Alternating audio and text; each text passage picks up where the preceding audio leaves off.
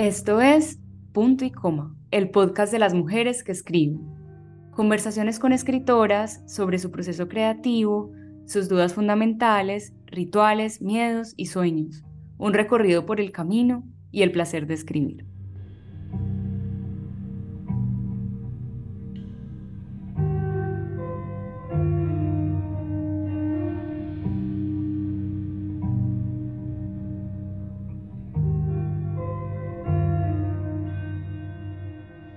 Soy María Camila Gudelo y en este episodio de Punto y Coma conversaremos con Estefanía Carvajal.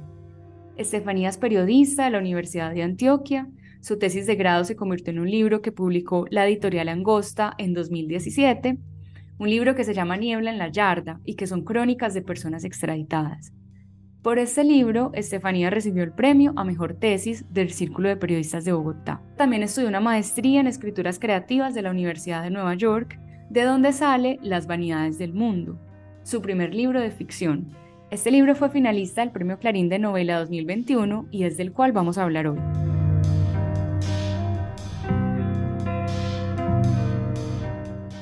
Capítulo 1. Primeras preguntas. Dicen que no hay peor dolor que perder a un hijo, pero el día que se murió el tío Enrique la abuela no se inmutó. La velación fue en los sauces y apenas duró media hora. Él había dicho alguna vez que no quería que su cadáver estuviera a la vista de las viejas chismosas que llegan a los velorios a tomar tinto gratis aunque no se sepan el nombre del muerto. Pero el abuelo insistió tanto en la importancia de seguir las tradiciones fúnebres que mamá resolvió el asunto partiendo diferencias entre la voluntad del difunto y los deseos del padre. Sí habría velorio, pero sería cortico, tan cortico que no alcanzamos a rezar un rosario completo.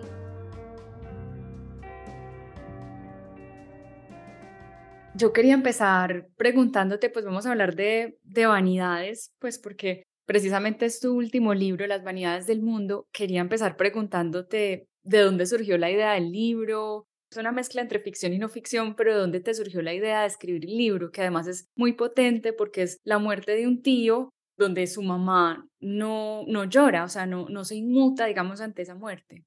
Pues ve que el punto de partida del libro fue la escena de la vida real en la que está inspirada el primer capítulo, que es quizás lo más parecido a no ficción que hay en el libro. No podría decirte que es precisamente una mezcla de ficción y no ficción, pero el primer capítulo sí se parece mucho a lo que ocurrió y a la pues a la impresión que me causó la reacción de la abuela en el velorio del tío. Entonces ese ese fue el punto de partida en 2012 cuando empezó como a darme vueltas en la cabeza la, la historia. Bueno, y antes de, digamos, de llegar a esa historia, vayámonos un poco como al principio. ¿De dónde viene ese amor tuyo por escribir? Yo no diría que es amor por escribir, porque, porque escribir es pesado, ¿no? Es, es tortuoso, cansa. Es un amor por las historias. Las historias sí me, me emocionan, sí me, me mueven y me emociona imaginarlas, imaginar mundos posibles, caminos posibles, personajes posibles o contar personajes reales también. Yo creo que la palabra pues llegó porque es un lenguaje que creo dominar o que pretendo dominar o que me fluye más, pero pues no sé, creo que podría ser cualquier otro lenguaje. Quisiera, por ejemplo, que fuera el cuerpo, quisiera la danza, pero no me dieron las tajadas para ser bailarina, entonces, bueno, terminé yéndome por el camino, entre comillas, fácil, que no es fácil, es un camino muy difícil, pero fácil en el sentido de que es un lenguaje que, entiendo. ¿Y cómo fue ese paso entre el periodismo y la escritura ya de no ficción? O sea, ya sentirse de pronto escritora más que periodista. ¿Cuándo crees tú que uno se siente escritor? No sé, yo todavía no me siento escritora. Yo sigo sintiéndome más periodista. Entonces creo que periodistas, no sé, es un lugar como... Más seguro. Más seguro, sí, más seguro. ¿Por qué estudiaste periodismo? También por las historias. Sí, por las historias, porque yo quería contar historias, porque ya en el colegio había como empezado a hacer ejercicios ¿no? de, de periodismo aún sin estar estudiando. Ya había empezado a escribir ¿no? las cosas que, que veía, que sentía, que pasaban. Y yo tenía unos domingos que estudiaban periodismo en la de Antioquia y eso sonaba bien y sonaba como, como parchado y en efecto lo fue. Agradezco mucho mi paso por la universidad. Bueno, y hablemos de tu tesis de grado de periodismo. Es un libro de crónicas, se llama Niebla en la Yarda y es sobre historias de extraditados. A mí me llama mucho la atención el hecho de que sea un libro como también descrito en los detalles y además el hecho que te escuché en alguna entrevista de que nunca habías visitado una cárcel. Todas las historias son en Estados Unidos, ¿cierto? No habías visitado ninguna cárcel. Sí visité una cárcel aquí en Montería, pero en las de Estados Unidos no. La ventaja es Internet, porque es que hay mucha información que se puede conseguir y que, digamos, no salen de la entrevista, salen de una investigación, sí, de búsquedas avanzadas en Google, básicamente. Pero no sé, por ejemplo, logré conseguir de varias cárceles en las que estaban estos presos me metí a Google Maps, visité las cárceles, vi cómo eran alrededor, pero también conseguí eh, los reglamentos de la cárcel, ¿no? Entonces podía saber cuáles eran los horarios exactos, eh, los días de visita y también pues corroborar un montón de información de, que me daban ellos, ¿no? Cruzando datos y aprovechando la, las ventajas de la web. ¿Y cómo fue ese proceso de reportería? ¿Cuántas entrevistas más o menos hiciste? ¿Cuánto te demoraste? Con cada uno de esos personajes yo trabajé por ahí no sé, 10 horas de entrevista, eran 80, 100 páginas de las entrevistas transcritas con cada uno de los personajes. Creo que eso permite también cierta intimidad y no es lo mismo la intimidad al principio de la entrevista que después de vos hablar 10 horas con una persona. Pues pasa incluso con las entrevistas cortas, ¿no? Que al principio fluye menos que al final y después ya no querés dejar de conversar. Oye, ¿y cuál de esas historias eh, de extraditados que están en el libro Niebla en la Yarda fue la que más te gustó, la que más te conectaste? La que no se publicó. Ah, cuéntanos esa historia. Hubo una. Ay, no. Es muy triste. Esa historia es, es muy horrible, pero me enseñó muchas cosas. Estábamos listos ya para el lanzamiento del libro en, en la fiesta del libro de Medellín de 2017, creo y uno de los entrevistados que había dado su consentimiento para aparecer en el libro, ¿no? Dijo que ya no quería y la cosa se, tornó agresiva, compleja, involucró a su familia, entonces pues preferimos dar un paso atrás y lo que hizo la solución genial de la editorial de Angosta fue cubrir las últimas 50 páginas del libro en negro. Y esa historia me gustaba mucho, pero bueno, también eso me, enseñó a soltar y a que todo puede cambiar, ¿no? En cualquier momento, las lecciones de la vida. Sí, y soltar que es tan difícil también en ese proceso de escritura. Por ejemplo, cuando, no sé, uno escribe algo muy bonito o tiene un momento así de inspiración, pero que después toca cortarlo y no puede quedar en el texto. Ese proceso también de edición que a veces es tan, tan difícil, ese proceso de aceptación tan duro de que todo no se puede publicar o que hay que cortar cosas que uno dice, ay, pero esto me quedó tan lindo o bueno, no sé. Sí, ya a mí cada vez me pasa eso menos. Me encapricho más con, el, con las minucias del lenguaje, como no quiero usar esta palabra que me, que me sugiere un editor, no quiero, quiero usar la mía.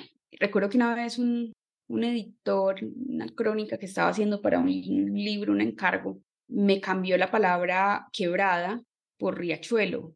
Y yo dije, no, esto no puede ser. Es que este, este libro está en, en colombiano, ¿no? ¿no? Y en colombiano yo nunca en la vida he dicho riachuelo, es la quebrada, ¿cierto? Entonces, en ese tipo de minucias del lenguaje peleo, pero yo creo que yo me dejo editar y agradezco mucho la labor del editor y la respeto un montón. Me parece fundamental, creo que no les damos el crédito que merecen, y sobre todo cuando es un gran texto, es porque por lo general hay un gran editor detrás.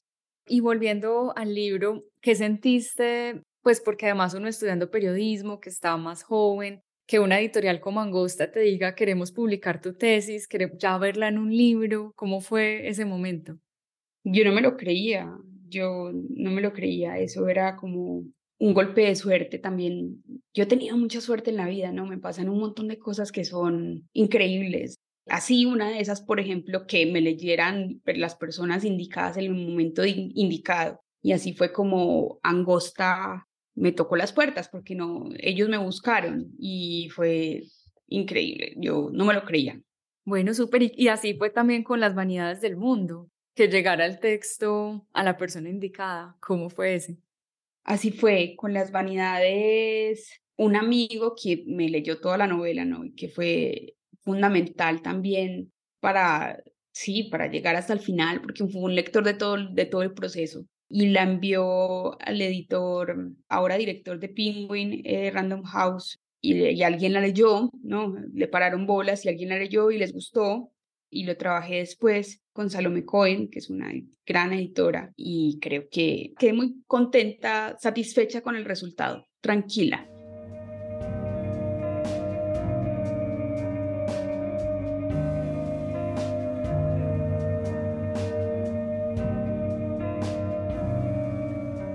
Volvamos, ya que hicimos todo ese recorrido a las vanidades del mundo, ¿cómo fue construir a esos personajes? El tío Enrique, que digamos que es el protagonista del libro, y la abuela Soledad, que es esa abuela que matan a su hijo y no se inmuta. ¿Cómo fue la construcción de, esos personajes y los demás que están en el libro?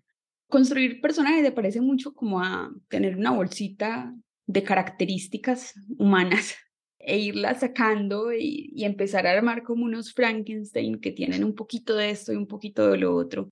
La abuela es, un personaje que se parece mucho a un personaje real, que pues que era mi abuela. Mi abuela real era un gran personaje y pues traté de, de hacerle un homenaje, ¿no? Y a ella está, está dedicado a las vanidades. Yo creo que es importante en, eso, en ese proceso de construir a los personajes, eh, la mirada de un lector que vaya conociendo la historia en el proceso o del editor también y eso te permite ajustarles tuercas, ¿no? Por ejemplo, Enrique desaparecía muy pronto de la novela. Después de varias lecturas, empezó a aparecerse más adelante como, como un fantasma después de ya haber muerto y como recuerdos de otros personajes. Pero pues construirlo también implicó la lectura de amigos atentos y de buenos lectores que me prestaron su criterio. Y para eso sirve también la maestría que hiciste de escritura creativa. Yo creo que esa es la finalidad de ese tipo de maestrías, que pues otras personas que están haciendo contigo la maestría te lean y puedan ser editores, o sea, lo acompañen a uno en ese proceso. Sí, así es. Eh, yo tuve esa, esa otra gran suerte de poder estudiar en la maestría de escrituras y eso me permitió, claro, pulir, pulir la novela, también mirar cómo, cómo la estaba leyendo gente de afuera que no conocía el contexto, para mí era importante porque yo pues busco con lo que escribo que cualquiera en cualquier lugar que lea español pueda llegar al texto, disfrutarlo y no perderse en, sí, en el lenguaje o en el contexto local. Es una novela muy paisa y los, los personajes hablan muy paisa. No, no pretendo otra cosa, pero sí que ese paisa pueda entenderse en cualquier lugar. Pero mira que sí puede ser universal, porque digamos la novela se desarrolla en Bello, que es un municipio cercano a Medellín, y ese bello podría ser casi que cualquier lugar del mundo. Además que esa historia también de la familia, pues como del conflicto familiar, también es algo muy universal. Sí, y la familia es uno de los temas más retratados por la literatura. Varias de las grandes obras maestras de la literatura son sobre la familia. ¿Y tú buscaste, digamos, esos referentes literarios para construir la obra?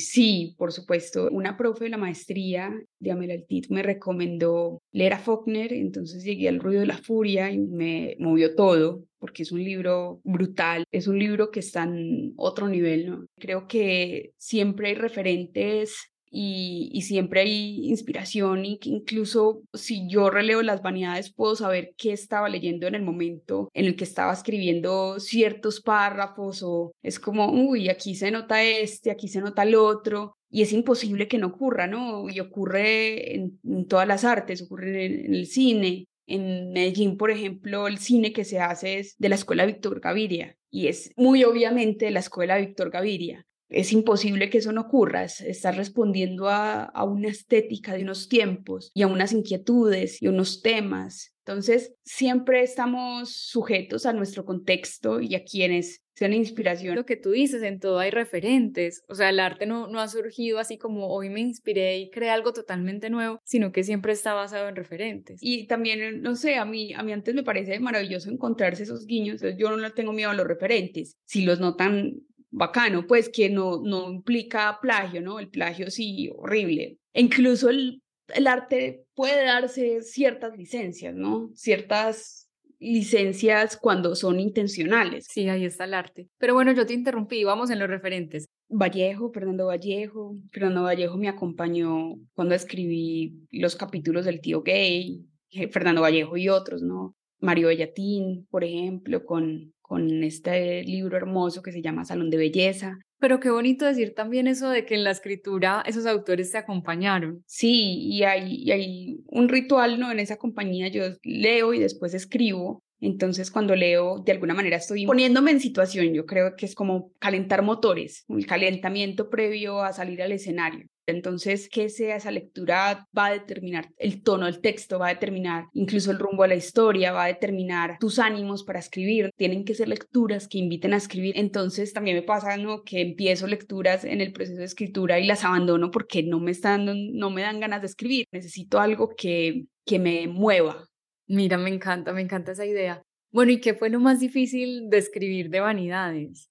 Pues lo más difícil de escribir me dio mucha lidia el capítulo del tío Rodrigo. porque No sé, como la estructura también es un capítulo que fue escrito como cuando estaba empezando la pandemia, entonces todo estaba como muy extraño, no sé. También porque se perdía mucho la figura del tío Enrique, que eso fue algo que recuperé ya un poco más en, en la edición.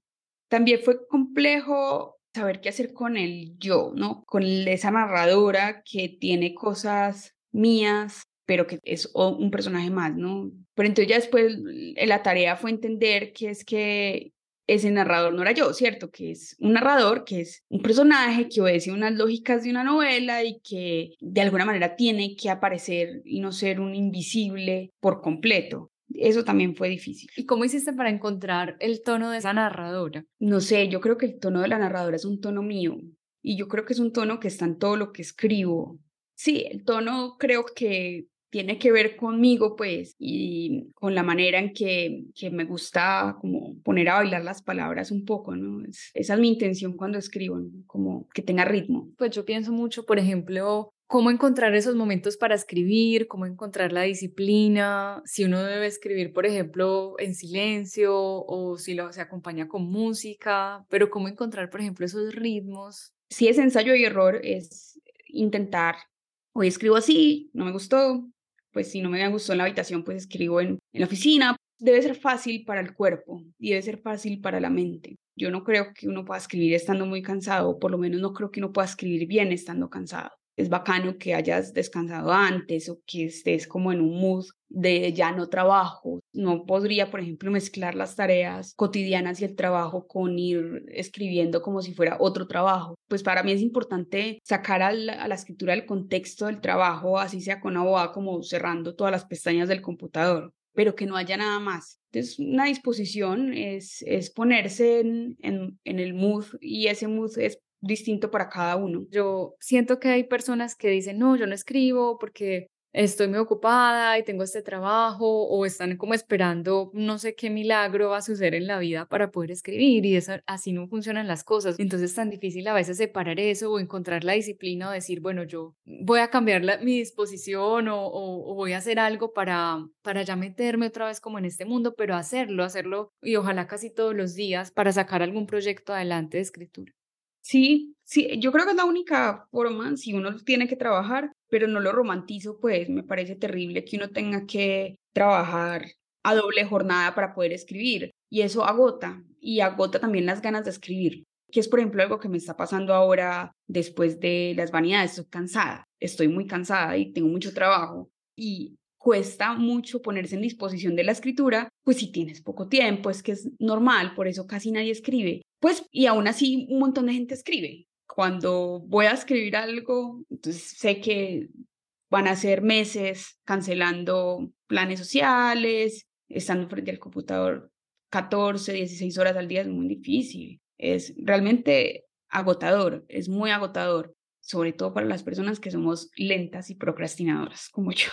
No, yo creo que casi todo el mundo es imposible no serlo y más para escribir que uno quiere estar como en una disposición como que mm, llegue de la nada. Yo necesito el momento como de inspiración y eso es muy difícil que suceda. No, la inspiración es, sí existe, pero es esporádica. Y decía García Márquez, por ejemplo, que esta era una generación de escritores cansados. Y eso que García Márquez escribió casi todo a máquina de escribir cuando no existía Internet. Ahora con las pantallas, qué difícil quitar los ojos de la pantalla, qué difícil no abrir otra pestaña, qué difícil concentrarse en la era de Internet.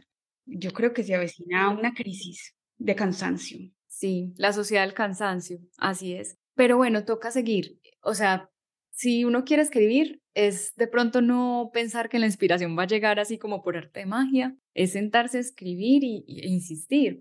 Y yo ya hablando como ya de sentarse a escribir, ¿tienes algún ritual? No, leer, leer antes, tratar de descansar, de dar una caminata con la perra antes de, o de que sea fin de semana y no tenga planes en la agenda ni tenga nada programado. Es como sentir que puedo dedicarle el resto de la jornada a ese texto o a estar en esa disposición de silencio también, ¿no? El, de silencio y de, y de soledad, que son, para mí, pues, hay gente que escribe con música, yo no, para mí son dos fundamentales.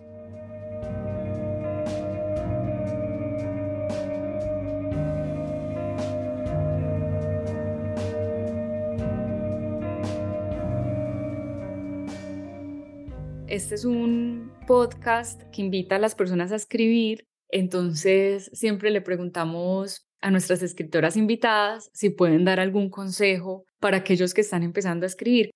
Yo creo que los retos más tesos de empezar a escribir es como superar el bloqueo de la hoja en blanco. Y a mí me sirve que la hoja no esté en blanco. Y que la hoja no, esté en blanco es como de manera literal o, o metafórica, ¿no? Literal es sentarte frente al computador y esbozar una idea de lo que quieres escribir, pero como si fueras un niño contándole el cuento a la mamá. Y ya después, a partir de ese bosquejo, no, la, la historia se puede ir armando, pero ya no tienes una página en blanco, entonces ya no estás asustado.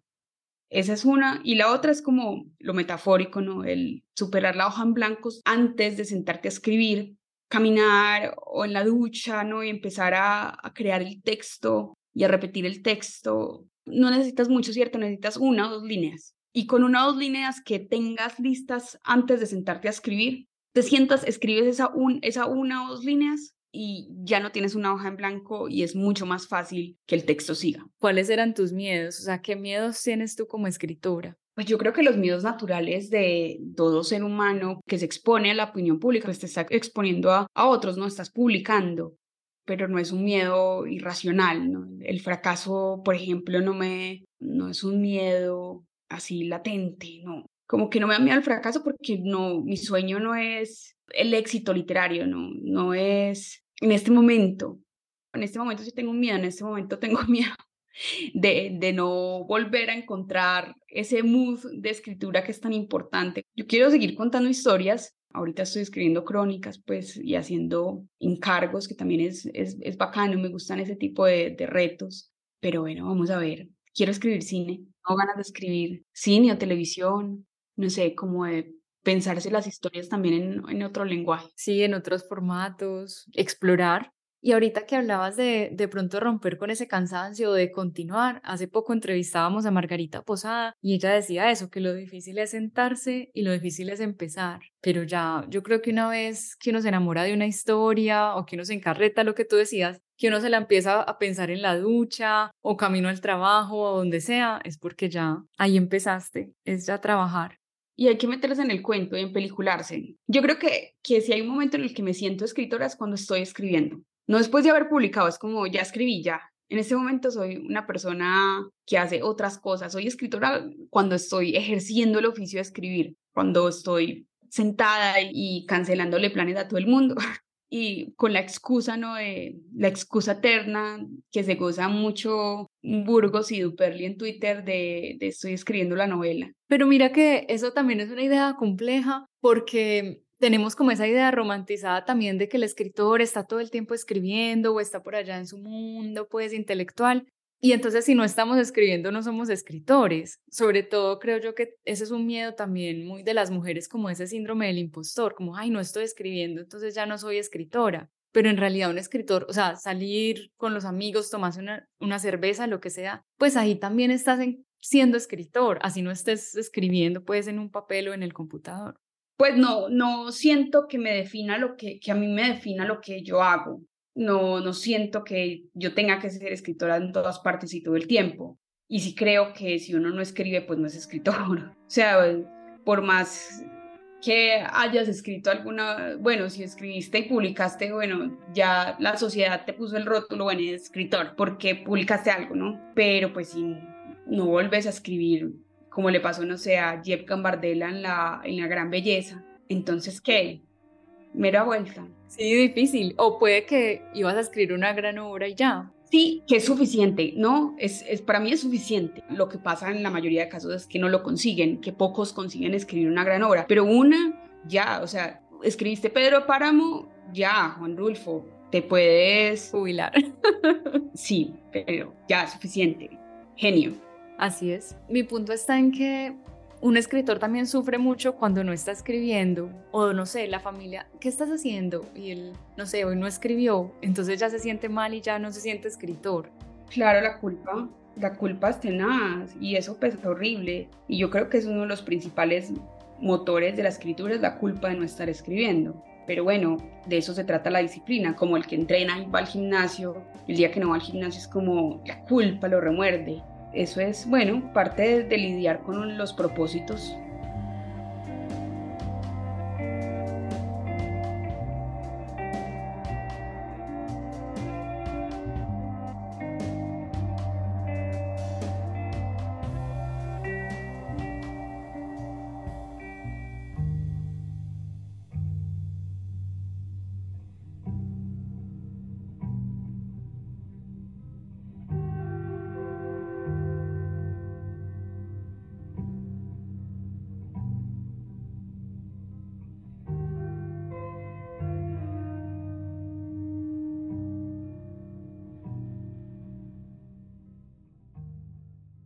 Este es un podcast producido por 070. La música es de Bajo el Árbol. Síguenos en redes sociales para más consejos y conversaciones con mujeres que escriben.